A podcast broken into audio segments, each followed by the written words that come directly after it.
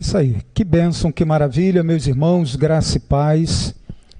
Aqui o pastor Querginaldo, estamos reunidos aqui na igreja, no estúdio da igreja, IPB Aquários, com os nossos irmãos, para mais um Quinta Edificante. Agora são 19 horas e 37 minutos. O Rui, ele deu essa lição né, sobre José, e tratou da, dessa, desse tema de José e a soberania de Deus. Foi uma aula muito interessante. Está no nosso canal no YouTube, você pode rever esta aula. E hoje nós vamos pontuar, como sempre fazemos, né? Muitas das vezes, no domingo, não tem aquela oportunidade de, de colaborar, a gente colaborar e às quinta-feira nós aproveitamos aqui para a gente colocar então os nossos pontos de vista, aquilo que a gente pode acrescentar para melhorar cada vez mais a compreensão do assunto. E aí, Rui? Então, contigo agora, diz aí os pontos que você quer destacar, reforçar, né? Como é que foi a sua experiência de dar essa aula? Ainda que, né, José, como você falou, domingo, né? Tentou ler a Bíblia toda várias vezes. Isso é uma experiência muito comum nossa, né? E aí quando começa, vai começar por onde? aí Gênesis é o livro mais lido, né? Eu, eu já devo ter lido a Bíblia toda já. Assim, de ponta a ponta, nunca, nunca consegui. Mas eu já devo ter certamente lido os livros, né, os blocos. Eu tenho aprendido, depois de tanta surra, eu tenho aprendido que a gente deve ir lendo os livros que a gente conhece, que a gente gosta, e ir se, se aperfeiçoando ali. Mas no começo, realmente, infelizmente, criança lá em Duque de Caxias, calça curta, a gente iniciava em Gênesis, né, como o pastor ali está brincando comigo, é, começava em Gênesis e ia embora, né, e quando chegava lá em Reis, já não aguentava mais tanta genealogia. E eu sempre me perguntei porquê de, tanta, de tanta genealogia. E lá, velho, que eu fui entender a importância das genealogias. Inclusive, no domingo, até gastei um pouco do tempo falando sobre isso, né? falando sobre a palavra toledar, que não vou falar sobre isso aqui agora, mas uma coisa que eu acho interessante é exatamente, aprendi a gostar das genealogias e aprendi a entender por que, que elas existem. Porque certamente Deus ele tem uma maneira de agir, um caminho, um processo, e ele tem a história já trilhada na sua mão, né? já de acordo com aquele com a, com a sua soberana vontade. E eu acho que a genealogia ela é escrita nesse sentido aí. É uma coisa que eu gostaria de destacar. Eu tenho muitos amigos e eu tenho é, bastante amigos esotéricos, né, é, é, ex, com esoterismo. E alguns deles eu sempre converso com eles e eles falam assim: a gente precisa ser agradecido, cara, a gente precisa agradecer muito, a gente precisa agradecer ao universo. Eu sempre, quando eu chego de noite, eu agradeço ao universo. E eu fico pensando que eu gosto mesmo de agradecer ao rei do universo, né? Ao criador do universo, aquele que reina e governa o universo. Esse dia desse eu falei com um e eu senti que ele ficou triste de novo de, comigo e depois eu expliquei a ele a diferença de uma coisa para outra. E o que eu quero dizer é exatamente isso. É que Deus ele governa, não há nada, não, não, dá, não há um centímetro fora da mão, da mão de Deus. E nós conseguimos ver isso aqui na história de José. A história de um menino que nasce numa família conturbada, 12 irmãos, e esse menino ele cresce ali e a família e ele com muitos erros, muitas coisas que conturbam aquela família. Mas Deus pega aquela família, que é uma família difícil, e resolve é, é, que aquela família seria a família que viria o Cristo. E eu vejo que Deus ele precisa preservar essa família. Lá quando José nasceu, Deus tinha isso em mente. E Deus olha para aquele menino e diz: Esse menino vai para o Egito e vai preservar toda essa família. E quando é, é, é, a história começa a desenrolar, a gente que já sabe todo o começo e o final, nós temos uma visão, né? Mas eu gostaria de convidar você que percebesse a história, aquele menino vivendo a história sem saber o final. Como aquele menino é, deve ter sofrido, deve ter vivido momentos angustiantes, né? Olhando dentro do calabouço e dizendo: será que eu vou conseguir sair daqui? Mas lá dentro do calabouço ele é, é, tem confiança em Deus e ele não perde a esperança nunca. E eu acho que a primeira coisa que eu, que eu quero destacar aqui é isso. É você, nos momentos bons e nos momentos ruins, você entender que Deus governa, que na, a sua vida não está numa, numa ladeira abaixo, e ainda que esteja numa ladeira abaixo, Deus está sob o controle de todas as coisas. E que você está nas mãos de Deus. Antes de qualquer coisa, né? Deus, você está nas mãos de Deus. É isso que nós vamos ver aqui. Se algum irmão quiser. É, pegando um gancho nessa última fala sua aí, Rui, é interessante o título né, dessa lição. E isso que você falou é exatamente encaixa exatamente com o título aqui da lição: História turbulenta, final feliz.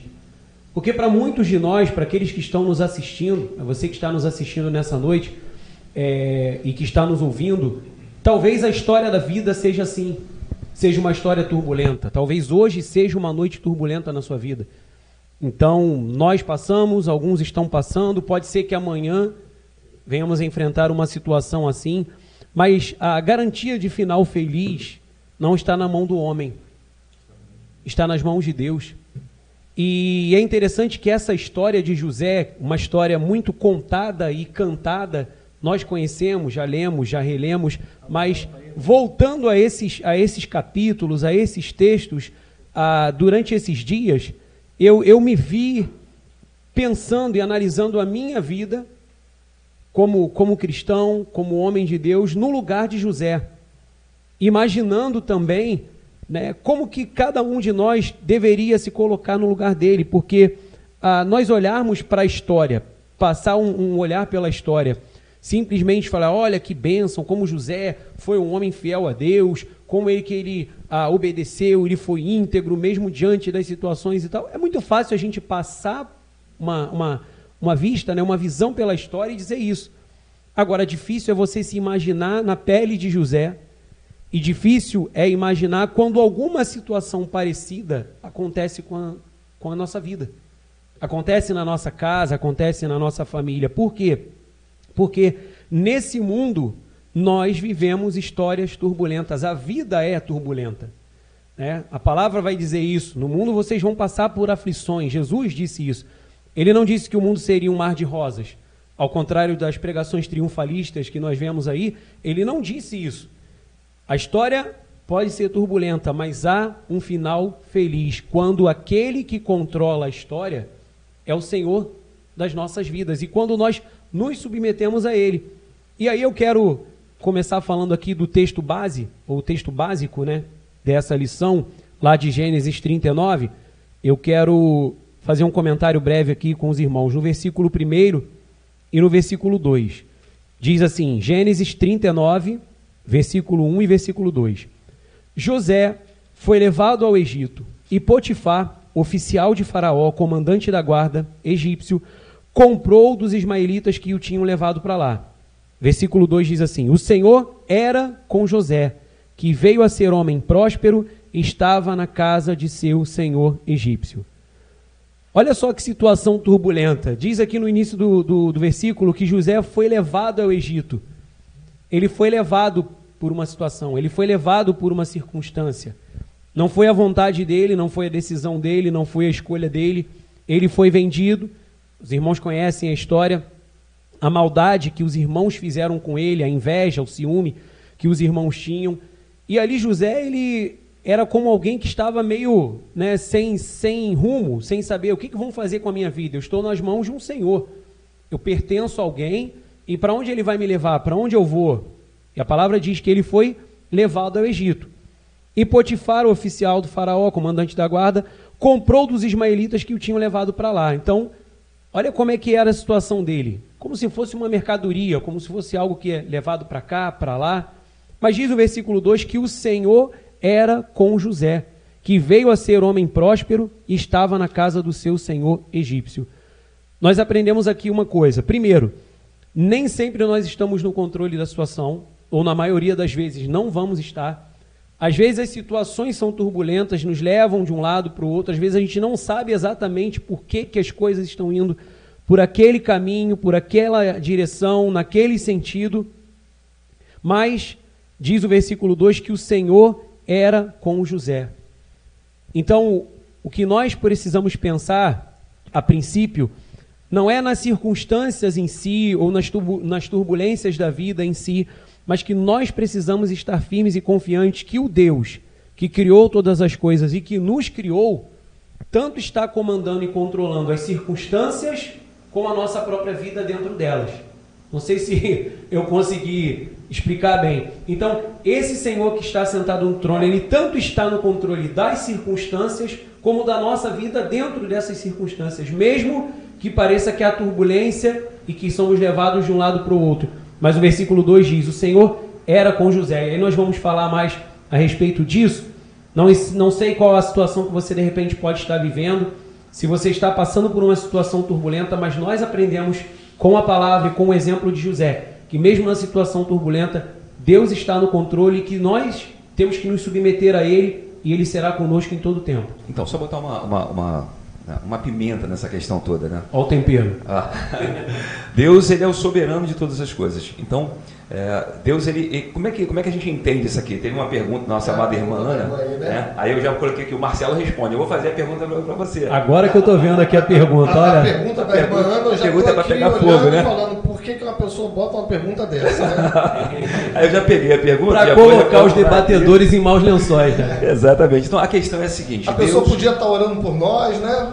Bota uma pergunta dessa. Tô boa. brincando, irmã. Tô brincando. É a pergunta muito boa. Ah, muito boa, muito boa. Pertinente. A questão é a seguinte: Deus ele é soberano. Então, como é que a gente entende isso aqui? Deus decreta que é, José seja vendido. Como é que eu posso entender isso aqui? Eu estou falando como um arminiano, capenga, para poder entender o que os calvinistas entendem sobre essa questão aqui. Deus ele decreta que José será vendido, José vai passar por esse mal todo, José vai, ser, vai ter acometido isso. Como é que eu posso entender? Como é que eu posso separar a soberania de Deus né, e a situação que levou José a chegar a esse, a esse, a esse momento? Eu, eu responsabilizo os irmãos de José responsabilizo a Deus, eu, eu vou responsabilizar os medianitas. A quem que eu posso responsabilizar aqui? A responsabilidade dos irmãos de José, sem dúvida, não, não, não foge. Deus continua sendo soberano, mas eu acho que o ponto principal que a gente tem que colocar aí é o seguinte: mesmo diante da maldade humana, por causa do coração pecaminoso dos irmãos de José, Deus ele consegue reverter, ele consegue agir no meio daquela situação e transformar aquilo que é mal em bem. É Ou seja, é uma permissão de Deus. Ele, né? ele consegue pegar a, a e, e, nos mostra o seguinte: que mesmo o coração mau do homem não é capaz de desfazer um propósito de Deus. Maravilha. Então, existia o um propósito de Deus na vida de José, existia ação no Espírito de Deus no coração e na mente de José que sustentou e que manteve. É, é, foi a perseverança dos santos lá no Antigo Testamento que José experimentou, podemos dizer dessa forma, né? Mas que mesmo a maldade dos irmãos, a maldade do coração humano, não foi capaz de impedir. Mesmo diante de toda a maldade da história de José, Deus ele usa aquelas situações, ele trabalha dentro daquelas situações e no final ele é glorificado mesmo no meio daquela maldade. Então, só para a gente isentar Deus dessa responsabilidade, né? Deus Exato. não é mal, é, Deus não, não, não decretou essa questão né, da forma que as pessoas costumam olhar, né, esse Deus mau que levou José a pa padecer. Né, não, havia um propósito, é que a gente pode até aplicar o livro de Romanos 8, 28, né, todas as coisas cooperam para o bem daqueles que amam a Deus. Deus vai fazer convergir todas as coisas segundo o seu propósito, porque é um propósito de Deus. Rui, assim que chegou, Rui havia comentado exatamente isso, é, que tudo Deus fez, né, guardando José, guardando Jacó, guardando os patriarcas, Moisés, Israel, guardando para trazer o Messias. Então a gente olha por esse pano de fundo, a gente entende que tudo tem um propósito. Propósito esse do soberano Deus. E não é um propósito que aconteceu de acordo com o nascimento de Jacó, ou de José, ou de Moisés. Não. É um propósito que foi, é, foi prescrutado, vamos colocar dessa forma, né, foi idealizado, foi pensado né, segundo o propósito do grande Deus, né, segundo o seu beneplácito, antes da fundação do mundo. Deus já tinha tudo em mente naquilo que ele iria fazer, realizar e usar pessoas. Nesse caso, né, a soberania de Deus não está aqui tirando de lado a responsabilidade humana, ou seja, os homens ali que pegaram José, que venderam José, têm a sua responsabilidade. Né? Não é a responsabilidade de Deus nessa, nesse quesito. Só para a gente separar essa questão, né? porque as pessoas às vezes acabam atribuindo a Deus o mal como se Deus fosse o autor do mal. É, Deus usou aquela situação para a glória do seu nome. Quando, quando o pecado entra no mundo, o homem ele é afetado por esse pecado e o homem se torna uma pessoa ruim, né? uma pessoa que cria esse tipo de confusão. Então nós vemos muita coisa ruim acontecer, porque o, por ação do diabo, por ação do, do homem perverso, por ação do sistema mundano que nós vivemos, que é um sistema de ganância, onde as pessoas querem se dar bem. Então, o mal, ele não existe por causa do homem, por causa, do, por causa de Deus. O mal existe por causa do pecado, por causa da, da nossa pecaminosidade. A nossa pecaminosidade nos cria problemas. Nós criamos problemas para nós mesmos. Os nossos semelhantes nos criam problemas. Esse mundo que nós vivemos nos cria problemas. Então, é, é, é, os, os problemas são criados. Esse texto que nós, que, que é o livro de Gênesis, é uma, o estilo literário é uma narrativa, não é isso? As pessoas chamam de esse, de esse, eh, chamam esse estilo literário de narrativa. E eu acho que esse estilo literário tem uma coisa muito legal, fabulosa, que o narrador às vezes ele não, ele não aguenta e ele acaba não se contendo e ele acaba botando pequenas frases aonde ele diz muita coisa aonde ele dá um, o que eu chamo de, às vezes, um spoiler, né? E o Marcelo colocou lá, leu um texto lá, e na verdade, o Marcelo viu isso lá, mas na verdade são três vezes, né? Em, em Gênesis 39, lá no verso 2, é, é, é, o, o narrador diz: O Senhor era com José, que veio a ser homem próspero, lá no verso 2. Se você for olhar direitinho, no verso 21, que foi o texto que você leu, não foi? O verso 21 foi o que você leu. 21, não, não, 21. Eu li o 1 e o 2, é, no 5, no 5 ele, ele volta a falar. Uhum. Né? No 5 ele fala, o Senhor abençoou a casa do egípcio por amor de José. De José. E já no 21 ele diz de novo, o Senhor, porém, era com José e ele, era, ele foi benigno. E lá no finalzinho ele diz de novo, o Senhor era com José, era com ele. Então, o que nós vemos aí é a maldade do ser humano, a ganância, a desonestidade, a perversão, colocando as pessoas numa situação ruim. Agora é interessante. E você vê Deus usando isso, né? Deus usando isso para o benefício, para, para ele conduzir a história. Se nós formos voltar, é, é, se nós formos ver a questão do Egito, Deus endurecia o coração do faraó. Eu acho que o que o texto quer dizer ali é, é, é, é, é, somente que Deus apenas deixava o faraó agir. Porque o coração dele já era perverso. Então veja bem, quando eu quero que uma pedra caia no chão, não preciso tacá-la no chão, é só eu soltar. Que ela já vai cair no chão. Eu não estou querendo dizer com isso que Deus não tem a sua soberania, mas existem certos momentos que é só Deus deixar o, coração, o nosso coração perverso agir. E isso nos traz grande benefício. Porque esse, às vezes as pessoas vão dizer, é, ah, mas é muito sofrimento que José teve. Mas esse, esse sofrimento que José teve, hoje, serve para nos alertar, serve para nos edificar. E assim como aconteceu com José, acontece nas nossas, nas nossas vidas. Né? O Jorge está aqui, ó, com a mão machucada, e eu fico pensando, um homem de Deus igual o Jorge, por que isso aconteceu com ele?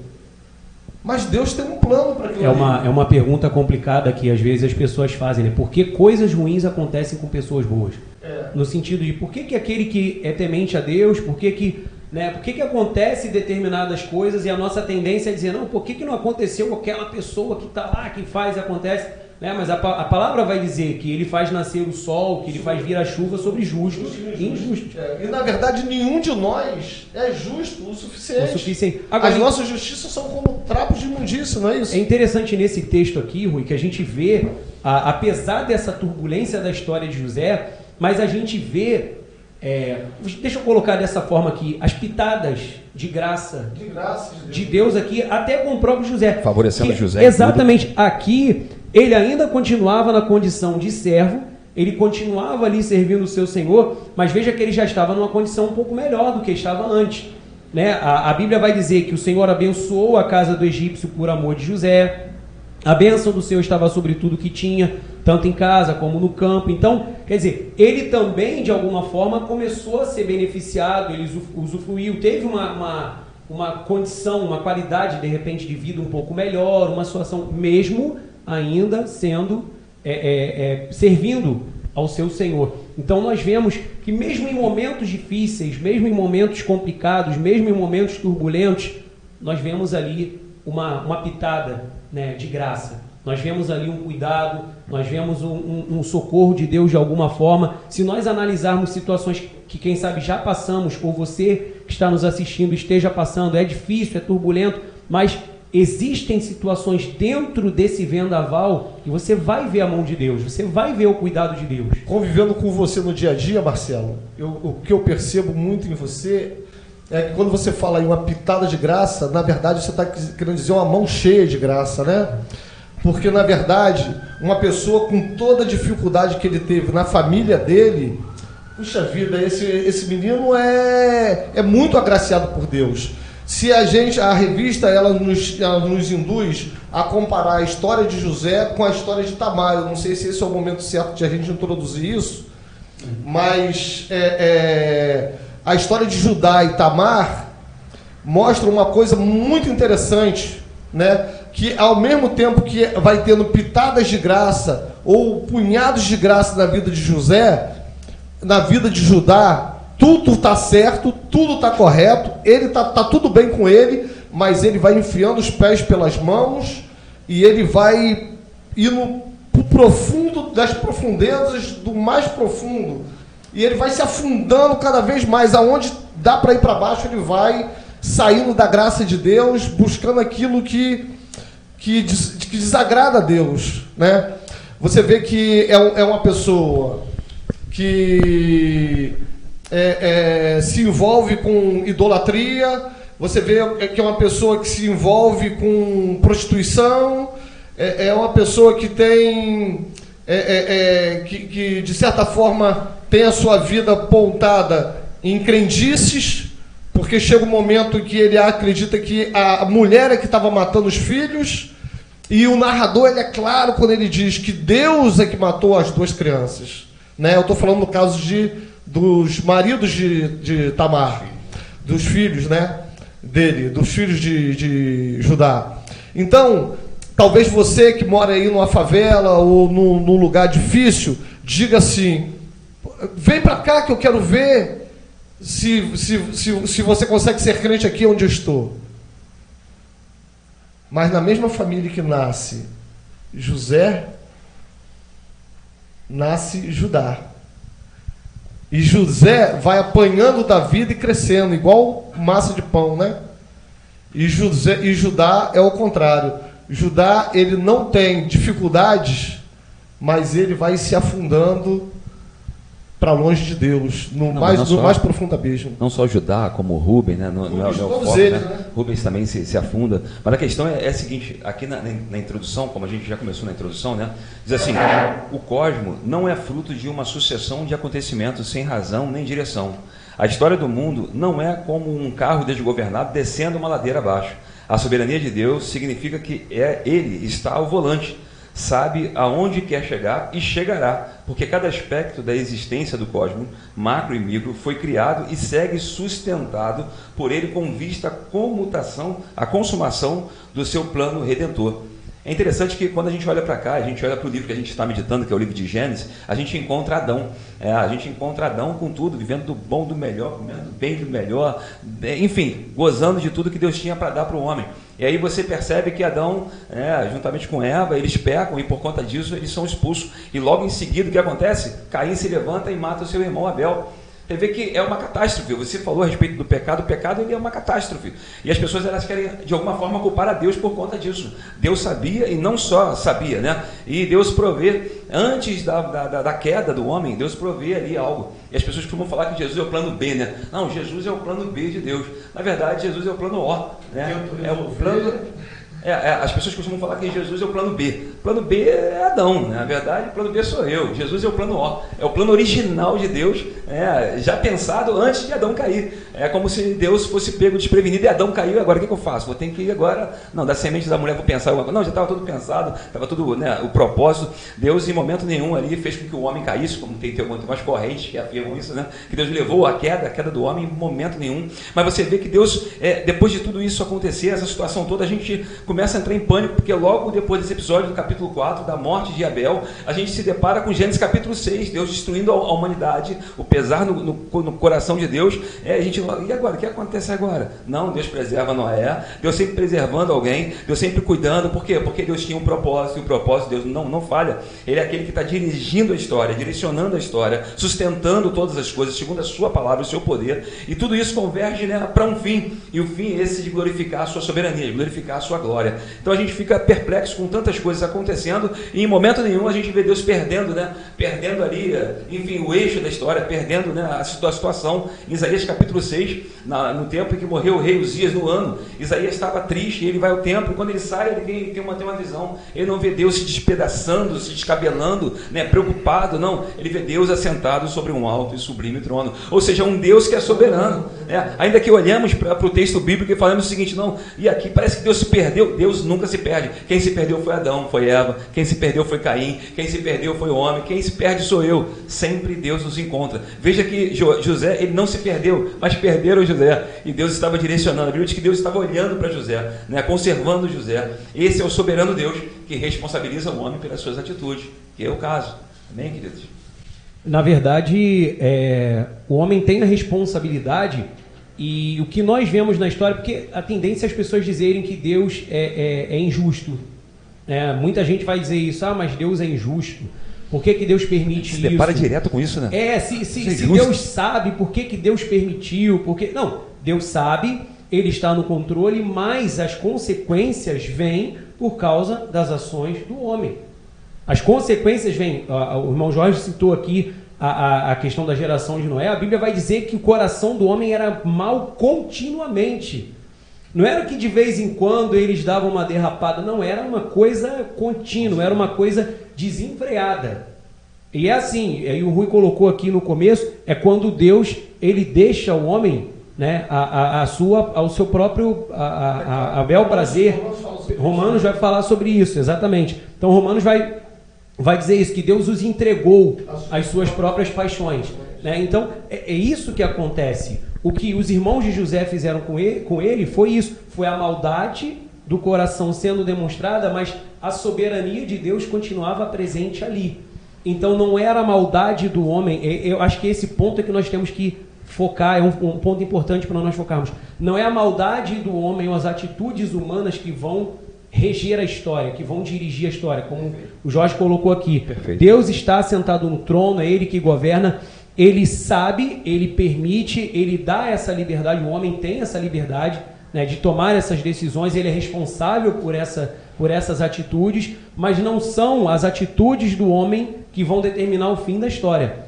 Então, Deus não está sentado no trono olhando tudo que ele criou e como um espectador.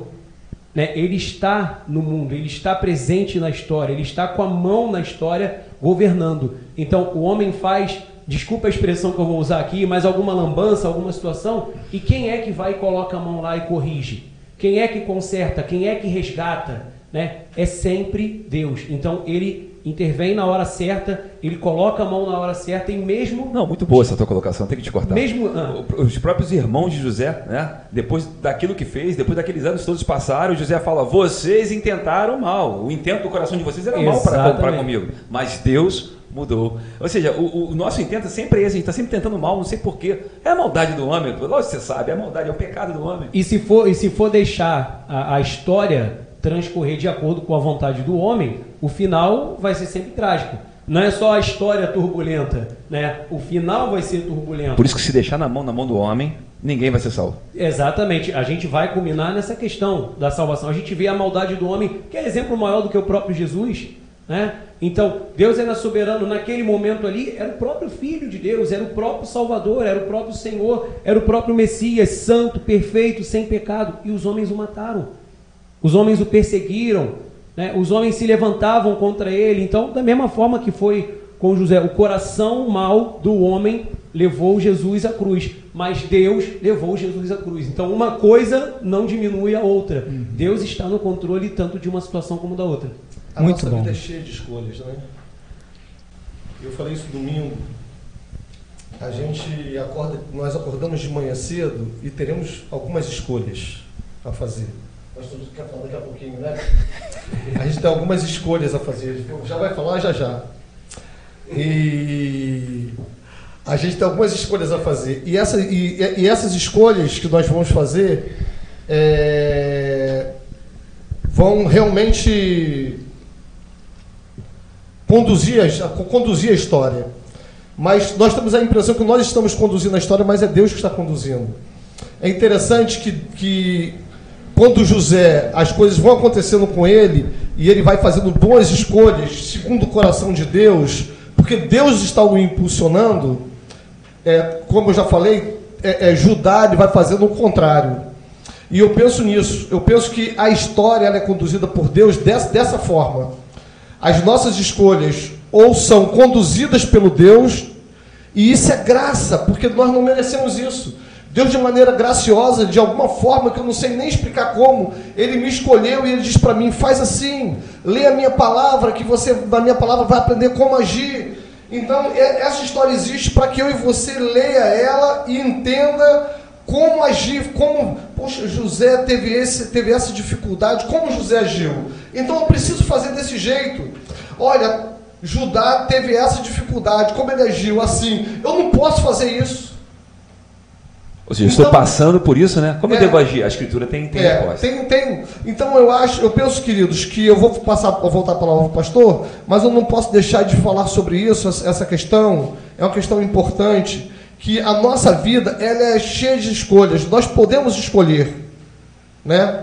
Mas o problema é, é, é, se as nossas escolhas forem segundo o nosso coração perverso, envolvido com o pecado, nós certamente é, é, faremos o errado. Então nós precisamos pegar textos como esses, ler diversas vezes, estudar textos como esse, para que nós possamos, nesse momento, entender que isso aqui é um manual, como agir.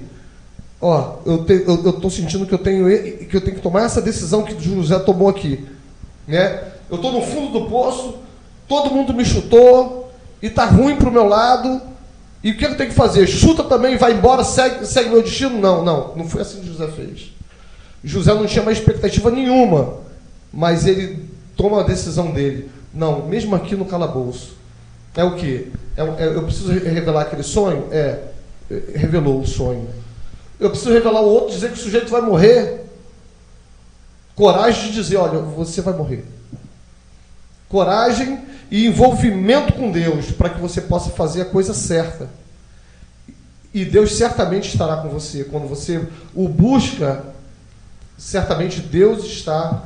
A questão é, do, do é, livre é, agência, né? Tu é, falou sobre a escolha, né? O li, livre agência. Tu falou um texto aí agora de Romanos 15, 4, passando para o pastor. Romanos 15, 4 diz assim: Porquanto tudo que foi escrito no passado foi escrito para nós, para nos ensinar de boa forma que, por meio da perseverança e do bom ânimo provenientes das Escrituras, mantenhamos firme a nossa esperança. Você vê que é exatamente isso. Né? Por meio da Escritura Sagrada, que foi escrito para nos ensinar, isso aqui para nos admoestar, ensinar. Em 1 Coríntios capítulo 10, Paulo diz exatamente isso, né? os pecados que eles cometeram, para que nós não cometêssemos, e mesmo assim a gente vive cometendo. Então você vê que é o punhado, né? é, é o derramar da graça de Deus sobre nossas vidas. Porque se depender de nós, só a graça de Deus. Que bênção, que maravilha. Muito bom, os irmãos, né? Do jeito que estão. Né? Se quinta passada já terminamos tarde, imagina hoje, com Vandame presente. É, é, é, quando nós falamos aí sobre a responsabilidade do homem, né, do, do ser humano, diante de todas essas dificuldades, essas, essas notícias ruins né, que a gente vamos vendo aí, é importante a gente se aprofundar, a gente refletir, estudar na palavra de Deus, porque a gente estamos estudando sobre José uh, e nessa perspectiva de enxergar aí a, a soberania de Deus neste episódio. Né? Então, é sair do campo da reflexão, de, da, da aceitação. Eu creio na soberania de Deus. Mas agora vamos trazer para, a nossa realidade. E José é uma representação da nossa realidade. Né? O que José passou lá, nós passamos da nossa forma, momentos delicados, difíceis, como os irmãos colocaram aí. É, e isso tudo porque é, o pecado está aí. Né? Contaminou, atingiu a, a raça humana. E Deus não deixa de ser soberano por causa disso. É, o homem está aí agindo, Deus, na sua, no seu agir de permissão, né, permitindo essas coisas acontecendo e agindo até a maldade humana para abençoar os seus, abençoar o seu povo.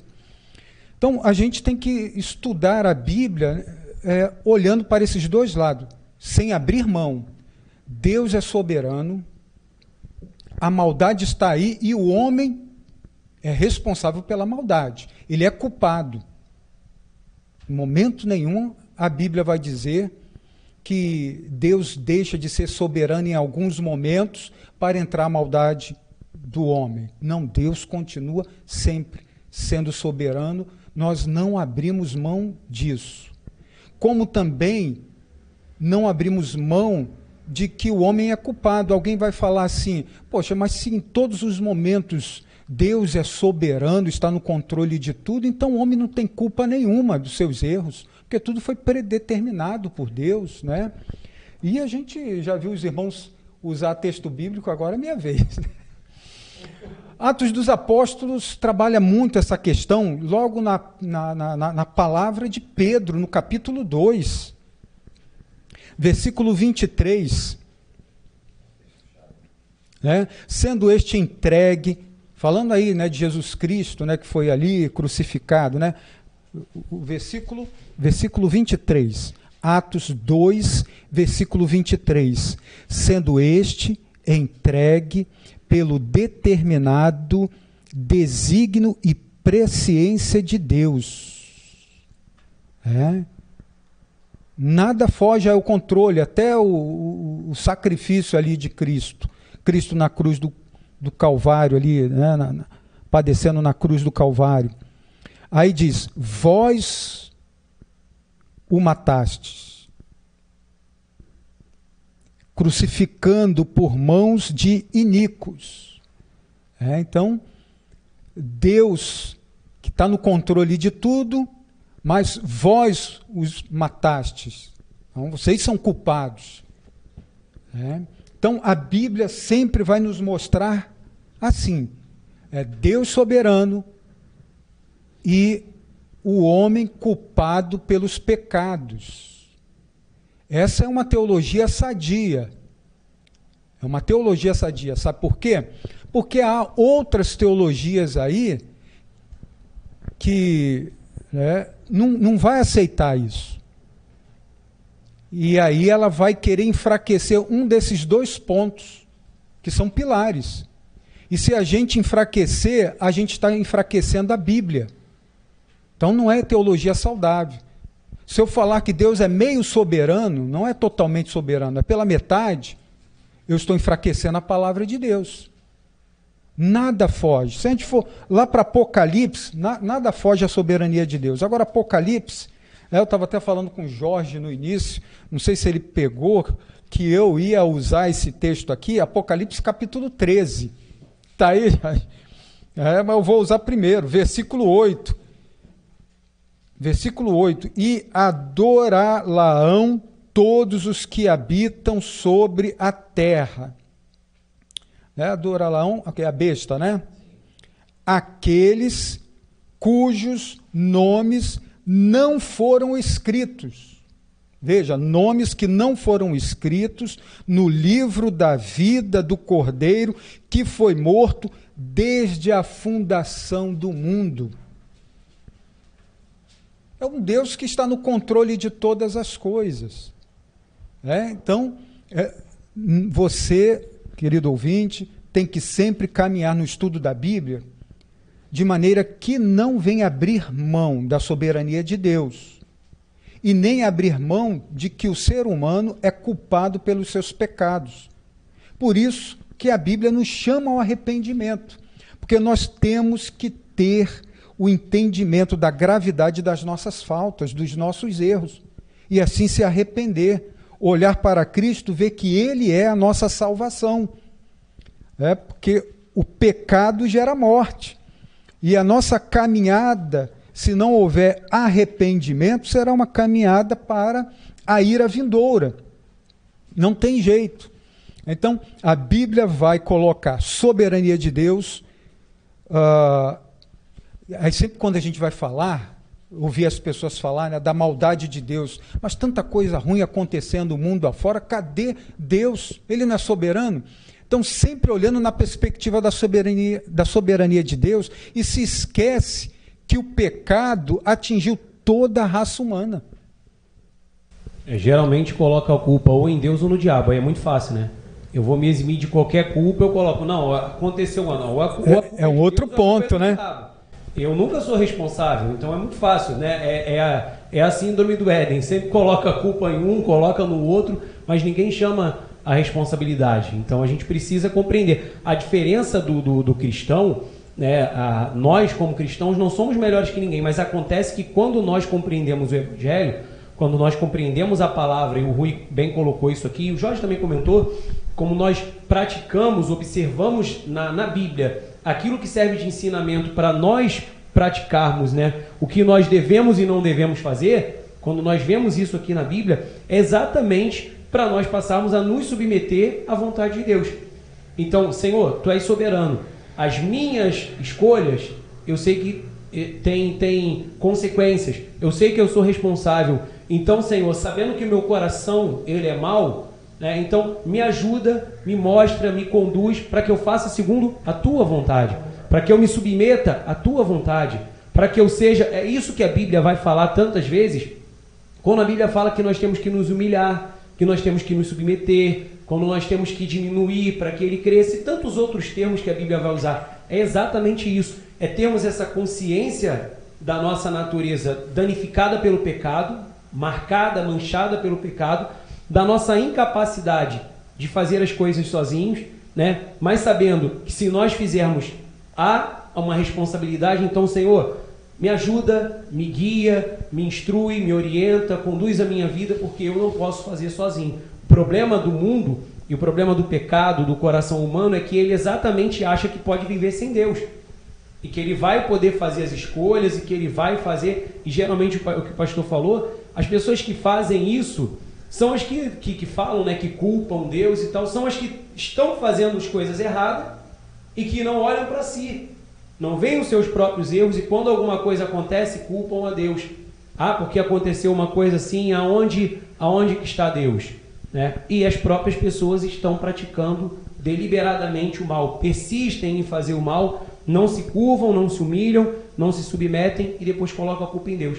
Na verdade, tudo que vem acontecendo é consequência do pecado, como nós já falamos aqui, e o que Deus faz é soberanamente agir no meio de tudo isso, né? E no final levar a, a consumação para que o seu nome seja glorificado. Ainda que o homem faça as coisas erradas, ainda que o homem cometa os seus pecados, mas Deus ele age de forma que no final é o nome dele que vai ser glorificado. O, o texto de Apocalipse, pastor, que você leu, 13, 8. 13, 8. É interessante que algumas pessoas elas querem confrontar até o texto da Bíblia, né? usa até o grego para poder confrontar Apocalipse 13, 8. Olha o Apocalipse é, 17, 8, olha o que diz. É um texto que corrobora, interessante isso. Apocalipse 17, verso 8, vai corroborar. Não é só um texto, que algumas pessoas usam a regra, né? Não, mas só tem um texto aí. Olha o versículo 8 o apóstolo João está falando a mesma coisa. A besta que viste era e já não é. Ela está para subir do abismo e caminha para a perdição. Os habitantes da terra, está falando dos habitantes da terra, cujos nomes não foram escritos no livro da vida. Veja, não for escrito do Cordeiro antes da fundação do mundo. A escritura é bem clara, ela não, ela não, ela não oculta esse tipo de coisa. E corroborando o que o pastor falou de Atos capítulo 2, Atos capítulo 4 também vai, vai, vai corroborar, né? Atos capítulo 4, verso 26, os reis da terra se levantaram e os governantes se juntaram em oposição ao Senhor contra o seu ungido. Isso aqui está citando Salmo de número 2, Salmo messiânico de número 2, verso 27. De fato, agora Pedro vai narrar o que aconteceu. Aquilo que Davi havia profetizado, Pedro vai narrar o que aconteceu. De fato, Herodes e Pôncio Pilatos reuniram-se com as nações pagãs e os povos de Israel nesta cidade para conspirar contra o seu servo Jesus a quem ungiste, verso 28, realizaram tudo o que em teu poder e sabedoria já havia predeterminado que acontecera. Ou seja, Deus já tinha tudo em, sua, em suas mãos, né? E, e, o homem tem a sua responsabilidade. Crucificaram a Cristo Jesus. Não, os homens crucificaram a Cristo, não, mas aí a culpa é de Deus, foi Deus que já determinou todas as coisas. Estava no coração do homem fazer o mal. Mateus 27, 18, eu estava estudando isso hoje, Mateus 27, 18, diz que os homens sentiram inveja de Jesus, crucificaram por causa de inveja. Então você vê que tudo está relacionado relacionado à sua natureza. Então eu tenho uma, tenho uma cidade, eu moro numa, numa cidade, né, construo uma, uma casa num lugar ruim, aí chove, aí enche, cai as coisas, a culpa é de Deus, porque mandou, mandou, mandou a chuva. Tem um prefeito que tem que se preocupar, tem vereadores que tem que se preocupar, mas as pessoas querem atribuir a culpa a Deus né, quando Deus não tem, não tem culpa. As próprias pessoas buscam isso. Né? O próprio Jeremias, né, ele diz, né, do que se queixa o homem? Dos seus próprios pecados. Jeremias capítulo 3, verso 39, do que se queixa o homem? Dos seus próprios pecados.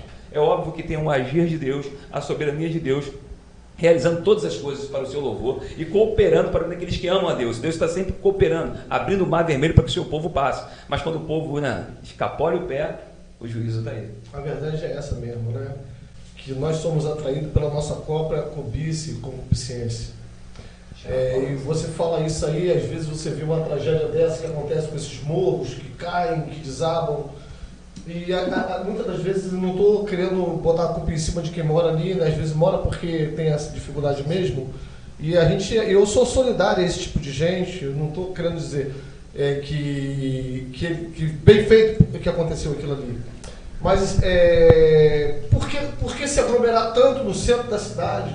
Por que as pessoas não podem ir para longe? As nossas escolhas, elas fazem toda a diferença. Uma irmã colocou aqui, colocou aqui que a história de José é bela, é linda. E eu no domingo falei que a história de José é linda e a história de Ruth eu disse que era linda também, né? Queridos, são histórias lindas. Por que, que as pessoas não pegam essas histórias, leem e aprendem a viver com isso? As pessoas preferem o quê? Assistir filmes, séries, se envolver com, com com, com coisas culturais que estão nos levando para a violência. Desliga a televisão. Desliga a televisão, vai ler a Bíblia. Entendeu? Você vai ver, você vai aprender com José, você vai aprender com Ruth. Eu estou aqui é, é, vendo a questão de Ruth. Né, enquanto os irmãos estavam falando, eu até me perdi aqui vendo a, a questão de Ruth, a maneira como, como, ela, é, como ela é conduzida. Né? Ela não é do povo de Deus, ela é a nora, o marido dela morre e a, a, a cunhada dela vai embora e a, a sogra dela diz: é, já foi todo mundo embora, é sua vez, vai embora também, mas a escolha é sua. É o que o pastor falou há uns dias atrás sobre Mardoqueu, né? A, a, você vai tomar sua decisão, mas as consequências você vai, você vai tomar também. Você vai comer também.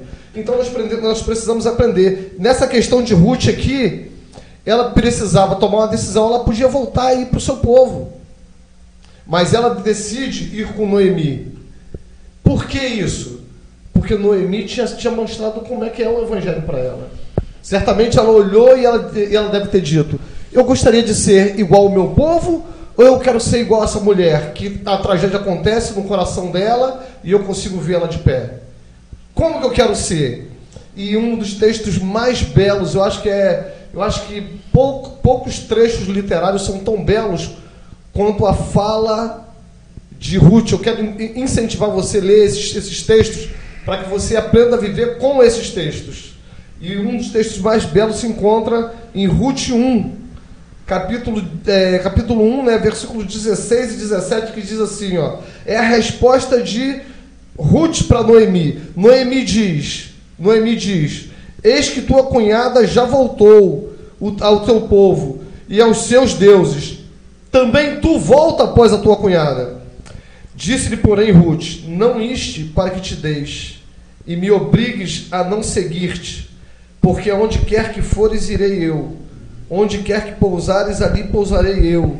O teu povo é o meu povo, o teu Deus é o meu Deus. Onde quer que morreres, morrerei eu. Aí serei sepultada. Faça-me o Senhor o que bem lhe prover, lhe aprover. Se outra coisa que não seja a morte me separe de ti. Por que essa mulher se decidiu fazer assim? Se não convívio com, com Noemi, uma, uma mulher judaica firme na fé, provavelmente, né? Por que essa mulher não consegue fazer isso? Então, queridos, nós precisamos é, abraçar as escrituras. Nós precisamos é, largar a novela, largar os, as séries, os vídeos, e nós precisamos conduzir nossas vidas pautada naquilo que Deus diz, naquilo que a sua palavra diz. Agora, um detalhe importante, a gente fala da história de José bonita, né, marca a sua trajetória, a obediência é realmente bonita. Tá? Mas há um detalhe, tá? nem sempre as histórias bíblicas e a nossa realidade são bonitas aos nossos olhos. É, é linda aos olhos de Deus. A gente obedecer é, e destaca a obediência de José. José teve sucesso porque foi obediente? Não é para responder, não, só para refletir. É? Porque se eu pensar assim, eu vou falar, vou viver a minha vida é, vivendo a obediência como uma moeda de troca. É? A obediência é porque nós temos Deus como nosso Pai Celestial.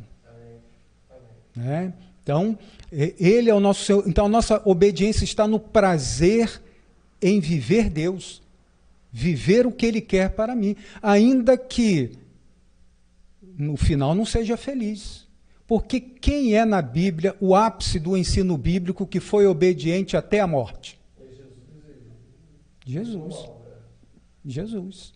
Obediente até a morte. Não é obediente, eh, quer dizer, é diferente uma obediência até você chegar ao mais alto escalão do Egito. Né? Seja obediente que na empresa você vai ser bem sucedido. Não é moeda de troca. É você entender que você deve ser obediente a Deus aonde Ele te colocar. Hoje eu, eu estava lendo, é que eu não, gravei, foi uma leitura rápida de um missionário lá atrás na história da igreja, que ele estava num lugar muito miserável, muitas enfermidades, mas ele era o único que conseguiu entender o dialeto da tribo e ele estava ali é, traduzindo a palavra de Deus. E era um lugar de muito sofrimento. A mulher dele adoeceu, ele teve que botar no navio, sabendo que só dois anos depois ia poder ver a mulher dele, se ainda estiver viva. E quantas vezes ele disse que o navio partia e ele com vontade de estar lá. Mas ele lembrava que só ele sabia o dialeto daquela tribo e só ele podia traduzir a Bíblia. Então ele estava ali em obediência à missão, porque sabia que a palavra, que Deus colocou ele ali para traduzir, porque havia muito povo de Deus ali na tribo. Então, independente do sofrimento, é, quanto dos discípulos viraram mártires. A palavra mártir, né? Quantos sangue. Então, nem sempre a obediência vai te colocar no patamar que você sonha nessa vida apóstolo Paulo e tantos outros personagens, né? Na história, é. na história dos mártires, nós vamos ver que, que a morte, na verdade, era para eles era o triunfo. Isso aí. Morrer por Cristo, para eles era a bênção, era a vitória. Né? Os irmãos que não leram, eu quero até recomendar aqui o, o, o livro de é, John Fox, o livro dos mártires.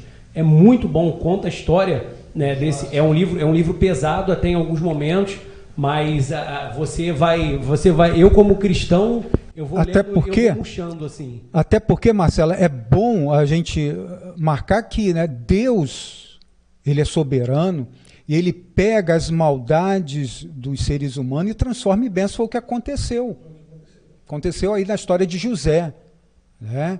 Mas o, o que estava por trás era o projeto de Deus. Uma coisa, uma coisa. Uma coisa, outra coisa, outra coisa. É o projeto de Deus. Né? E José era uma peça nesse projeto, como eu e você. Né?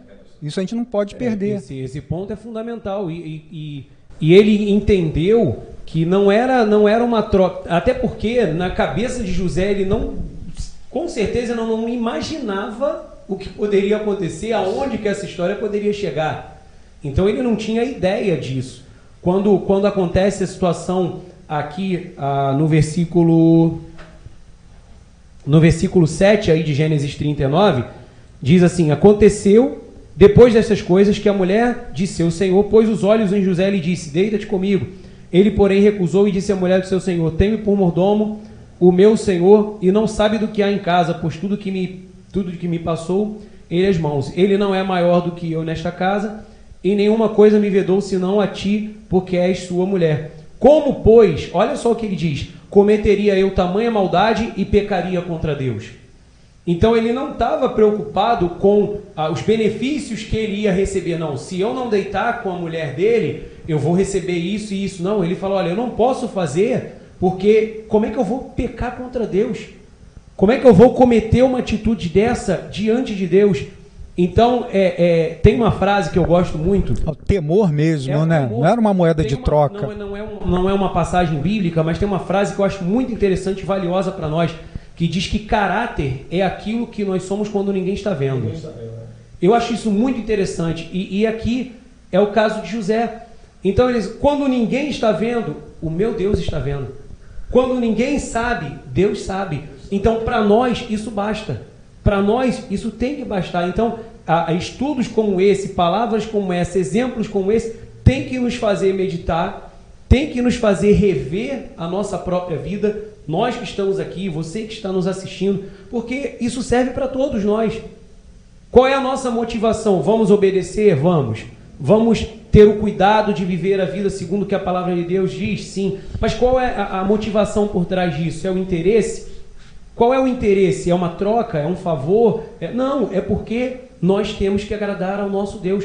Nós fomos chamados, a nossa finalidade é glorificar o nome do Senhor.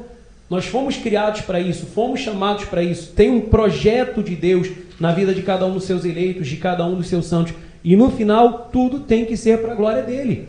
Então, nós estarmos aqui hoje tem que ser para a glória dele. Então, em todas as coisas. Nós vemos aqui o exemplo de José, ele fala isso. Ele fala: olha, como é que eu vou cometer um tamanho pecado contra Deus? Então, antes de fazermos qualquer coisa, antes das nossas escolhas, das nossas decisões, nós temos que pensar isso. O que Deus vai achar? O que, que o Senhor vai achar disso? O Deus que está me vendo, está olhando para a minha vida, né? Que o Salmo 139, 139 vai dizer que está tudo diante dele, que nada é oculto diante dele. O que, que ele vai pensar disso? Como é que ele vê essa situação? Então é isso que é importante. José tinha esse, esse princípio, essa preocupação. É, foi muito bem colocado o que o pastor colocou aqui. E por causa disso, Deus abençoou, por causa disso, Deus foi e fez o que ele não imaginava. É bem propício, porque o que o pastor falou, e você está dando continuidade, é que a igreja hoje vive em torno disso, né? Eu vou para a igreja buscar minha bênção. Não, se eu fizer é. isso, eu vou perder a bênção. Pois é. Né? A igreja vive em torno é, disso. É, tem teologias que aproveitam isso. Né? É, se, se, apro, se, aproveitam disso, né? É, é fazer a pessoa olhar para a Bíblia mas não entender o que a Bíblia está dizendo. Colocar o foco errado. Né? Então, olhar para a obediência e prospera, você vai ser bênção, e colocando a pessoa para olhar para a Bíblia, mas ver o sucesso dela e não o sucesso da missão. É, Jesus não é Jesus não é o Papai Noel que vai dar o presente no final do ano se você for bonzinho. Eu acho que é mais ou menos por aí. É se a gente pegar hoje... na, no popular, é isso aí. Sim, Coloca perfeito. Jesus, ah, é Papai Noel. Olha, você se comporta que Natal. quando chegar no Natal você vai ganhar um presente. Papai Noel vai te dar um presente. Jesus não é assim. É, Com Jesus não é assim que funciona.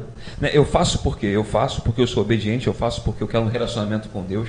Eu tenho um relacionamento com Deus, eu tenho um comprometimento com Deus. Meu compromisso com Deus é acima de todo, todas as coisas. Mas eu estou visando o que? Eu estou visando né, a face de Deus ou as mãos de Deus. Nós temos uma igreja hoje que visa a face de Deus ou as mãos de Deus. Está sempre visando aquilo que Deus pode dar, não aquilo que Deus é. Então a gente acaba perdendo o foco justamente por conta disso. O pastor, pastor deu um, deu um crivo, né? O pastor deu ali um antes ali para a gente poder parar um pouco e fazer uma análise melhor sobre essa questão aqui.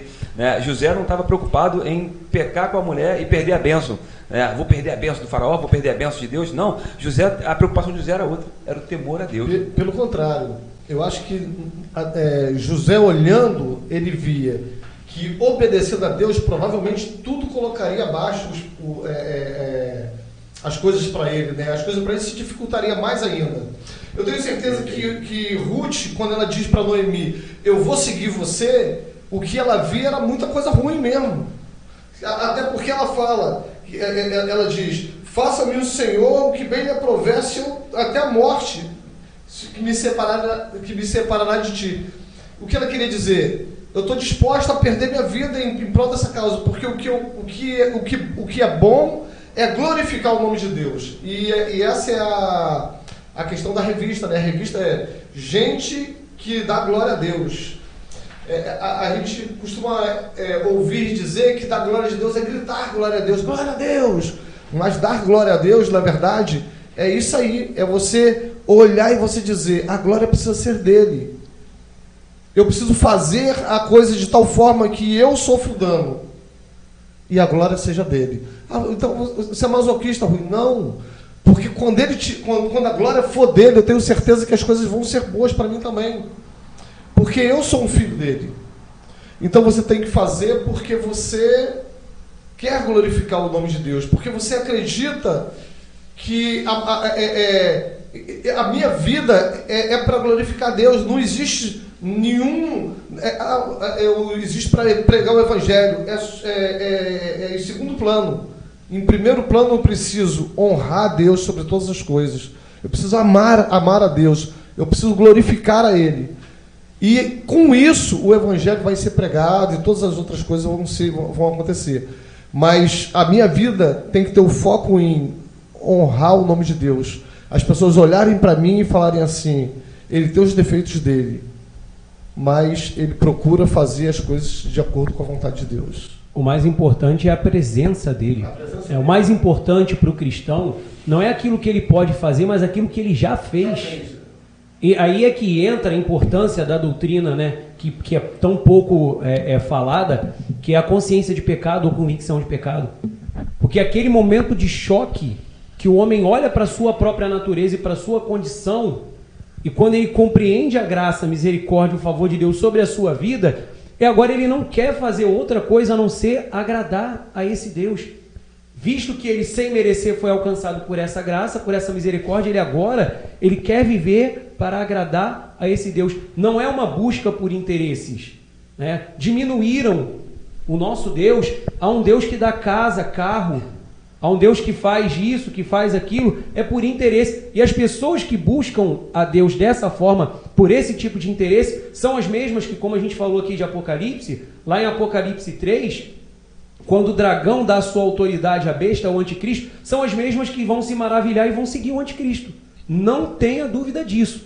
As pessoas que seguem Deus e dizem seguir a Cristo por causa de interesse, querendo receber, são, vão ser as primeiras que vão bater palmas para ele vão ser as primeiras que vão se render ao anticristo, que vão se maravilhar. Apocalipse 13 diz isso, né? Que toda a terra se maravilhou seguindo a besta. E vão dizer quem é semelhante a ela. Por quê? Por causa dos sinais, por causa das coisas que ela vai fazer, ou seja, são pessoas interesseiras.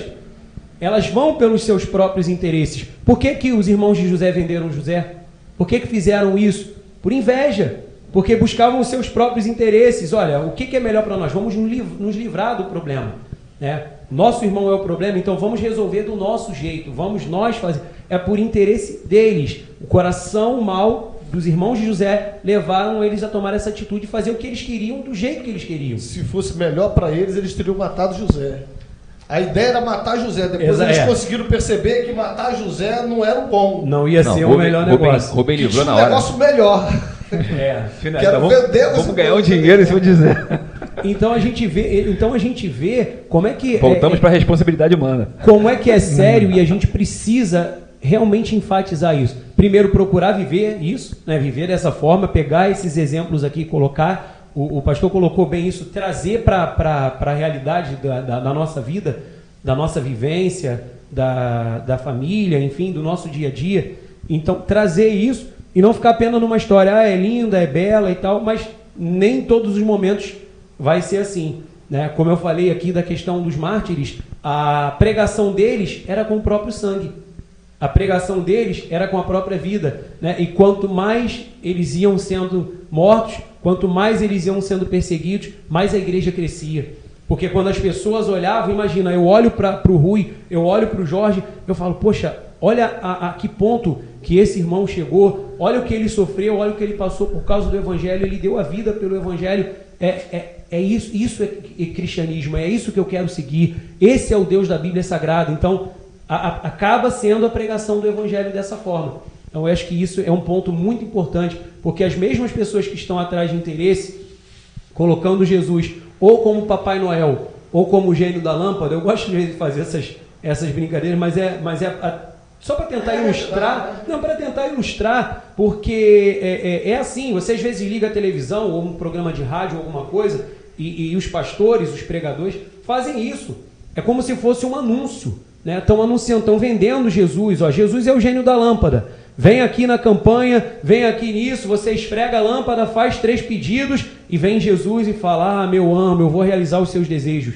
Não é assim, não. O evangelho está muito distante dessa, dessa tristeza que muitas vezes tem sido colocado aí e nós temos que combater isso. Nós temos que enfatizar a sã doutrina, né, que coloca Cristo no centro, a soberania de Deus no centro, mas que não exclui a responsabilidade humana né, de, de arcar com as consequências das suas decisões e de buscar cada dia se aproximar mais de Deus para não cometer tantos erros. É muito bacana que o pastor colocou algo aqui, ele tentou entrar, mas o Rui cortou ele, acabei mandando, o Marcelo também, o pastor ficou para trás. Mas a, a, grande verdade é que é, a gente não, não, tem como não pincelar sobre essa questão, né, pastor? Acho que o pessoal fala assim, vocês pegam muito no pé dos falsos profetas. Não, a gente não pega no pé dos falsos profetas. A questão é que você pega um falso profeta, pegando um texto desse aqui, e vai levar pessoas exatamente a fazer, né, ó, você tem que obedecer porque Deus vai te exaltar, Deus vai te levar a ser governador do Brasil. E começa a fazer a cabeça dessa pessoa, e essa pessoa acaba dando tudo e acaba sendo levado, porque, porque a Bíblia diz que José, eu estava eu tava, eu tava estudando uma, uma palavra para esse tipo de coisa, a palavra é anacronismo, é, é exatamente isso, é pegar algo que aconteceu no passado e tentar enfiar na cabeça das pessoas hoje, como se as pessoas fossem viver aquilo ali. É, e não tem nada a ver uma coisa com a outra. O contexto é um, que o pastor bem, bem, bem colocou. O contexto era um, Deus estava preservando ali um povo, Deus iria sustentar na, nações por intermédio da, dessa seca, dessa fome. Tudo tinha um propósito ali. Então as pessoas querem pegar isso e querem jogar hoje como se eu fosse o novo José. Não, estou sendo injustiçado e Deus vai me exaltar. Não é que Deus não possa fazer, Deus pode todas essas coisas, mas não é o propósito, né? não há princípio nisso, né? não, não tem nada, nada a ver com a escritura sagrada. Você vê no Antigo Testamento Deus prosperando, né? abençoando abençoando Abraão, abençoando Isaac, Jacó. As pessoas utilizam isso aqui justamente para estar tá pregando esse evangelho que é o evangelho capenga. Mas quando você vê a igreja do Senhor, como, como foi citado aqui, passando por perseguição, Roma perseguindo, Nero e outros, outros imperadores perseguindo, você vê que a realidade do, do, do evangelho é outra coisa. Né? O evangelho ele, ele me manda glorificar a Deus, né? tendo ou não tendo. Paulo disse ele sabe estar satisfeito né? quando tinha comida e quando não tinha comida, quando tinha perseguição, não tinha onde dormir, chicotado e outras coisas mais, mas estava sempre exaltando a Deus, glorificando a Deus, tudo cooperando né, para o bem daqueles que amam a Deus, que era a igreja de Cristo Jesus. Havia todo um propósito. Então, quando a gente para por esse ângulo e começa a olhar para esse ângulo e fala assim: bom, peraí, calma aí, é outra coisa. Então, eu tenho que viver para Ele. Né? Eu não vou viver em meio àquilo que Ele faz, mas para Ele. O que acontecer, quer vivamos, quer morramos, nós somos o Senhor. Amém. Isso é importante demais frisar isso, né? Que benção. Você manda os vídeos para mim, né? Eu já falei para você que eu tenho maior dificuldade de assistir eu mesmo falando, né? Eu, eu não sei, às vezes eu penso até em procurar um psiquiatra. eu não queria falar nada não, mas já que você tocou no assunto. Eu, eu tenho muita dificuldade, eu tenho muita dificuldade Revela Deus. Fala Deus, ó. Ó o mistério aí. É. Mas domingo você mandou o vídeo para mim e eu procurei, eu assisti ele, né?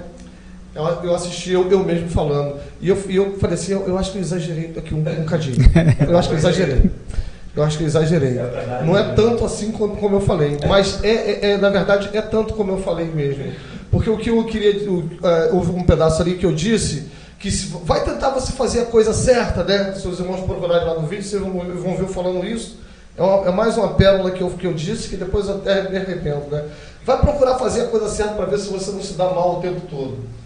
O que eu quero dizer com aquilo? O que eu quero dizer é que no mundo mal em que nós vivemos, onde o sistema é perverso, você tentar fazer o certo, você vai sair prejudicado, você vai sair prejudicado. O sistema, né? O sistema. O sistema. O sistema é feito para você sofrer.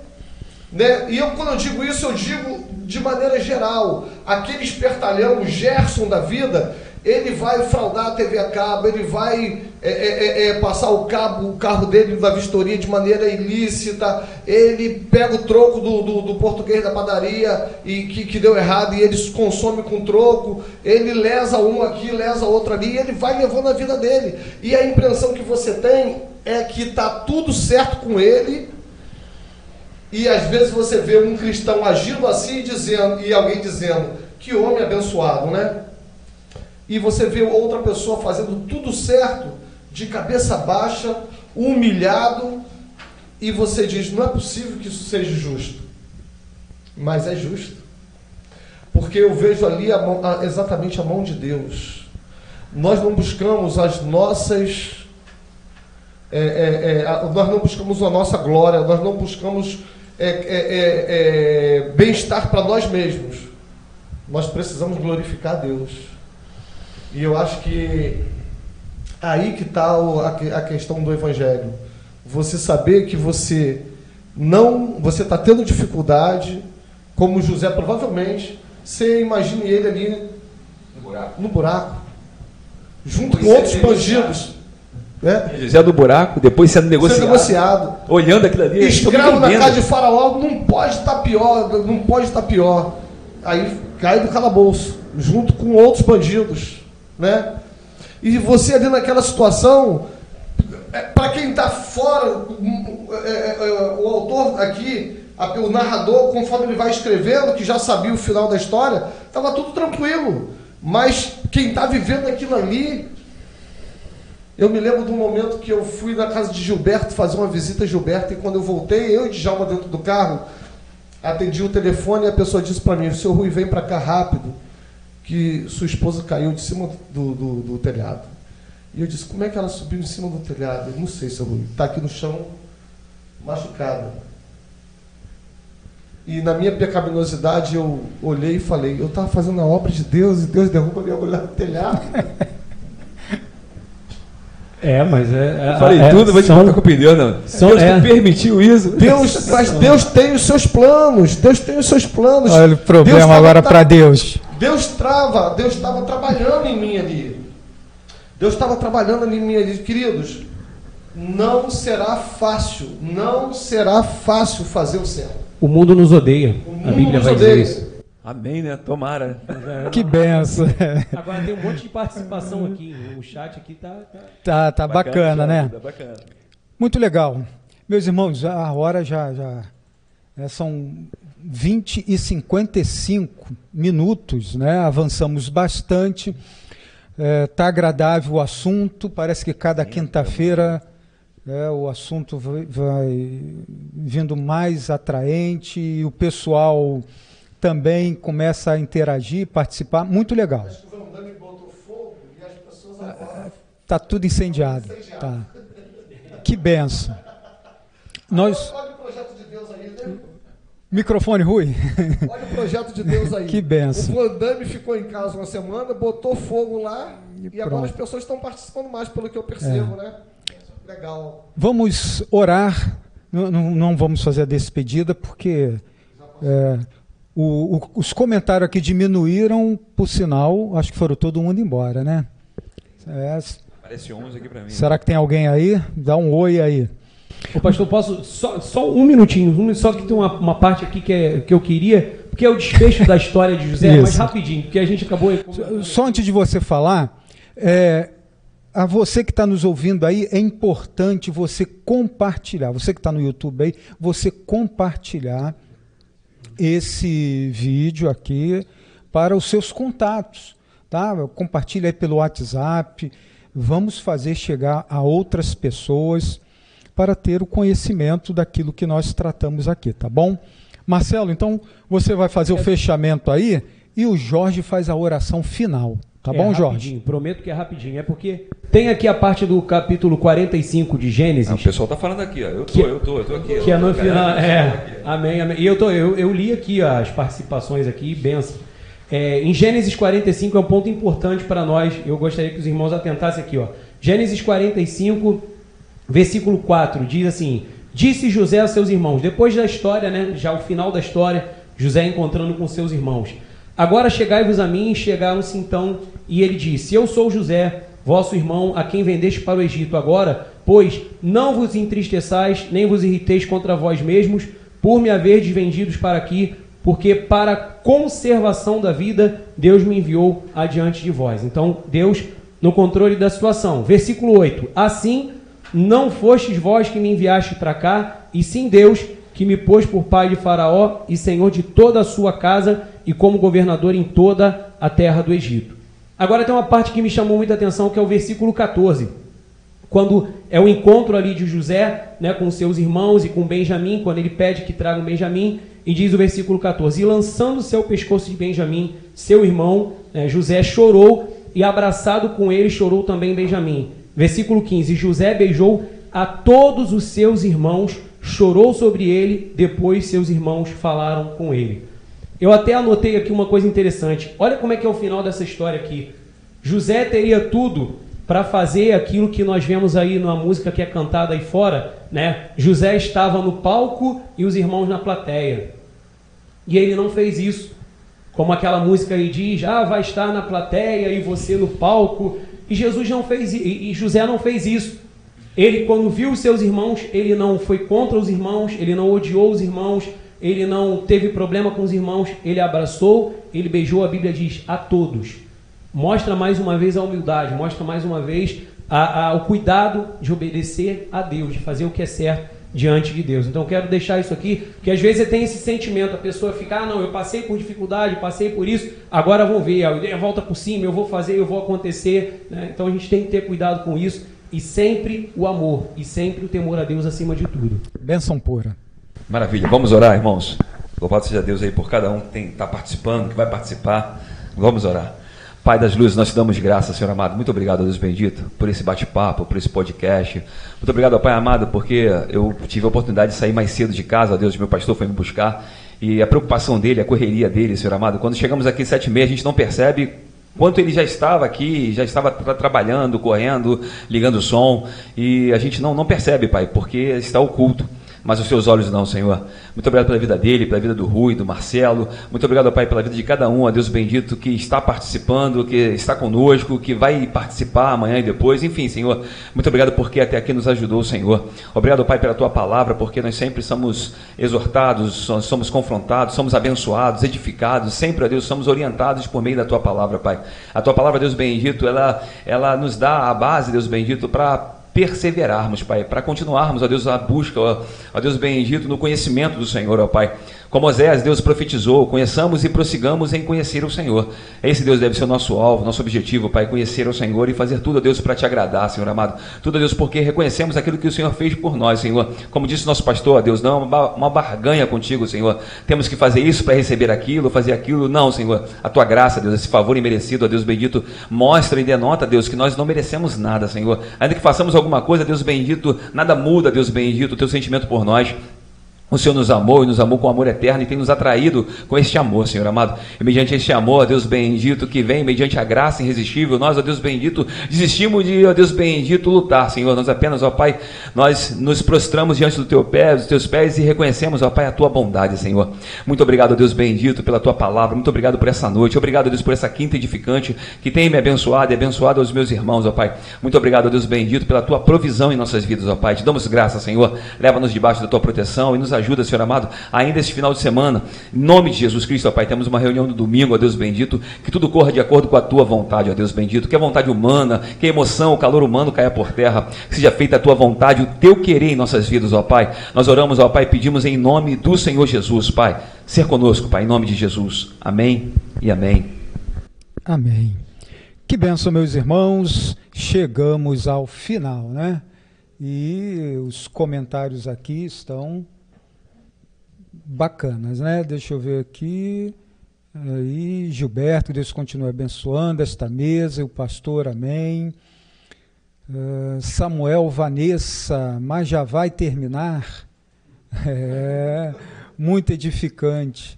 É... Vanessa, bênção pura nossa irmã Vanessa, o esposo dela, Samuel, nossos irmãos. Genilda, Deus abençoe os irmãos, foi muito bom, nem vi a hora passar, amém, glória a Deus. Que bênção, Genilda. Ah, o momento da mulher cristã, né, Regina, Deus abençoe aos amados irmãos, Marcelo, Rui, Jorge e ao pastor Querginaldo, obrigado. E assim finalizamos. Boa noite a todos. Tchau. Vou desligar aqui.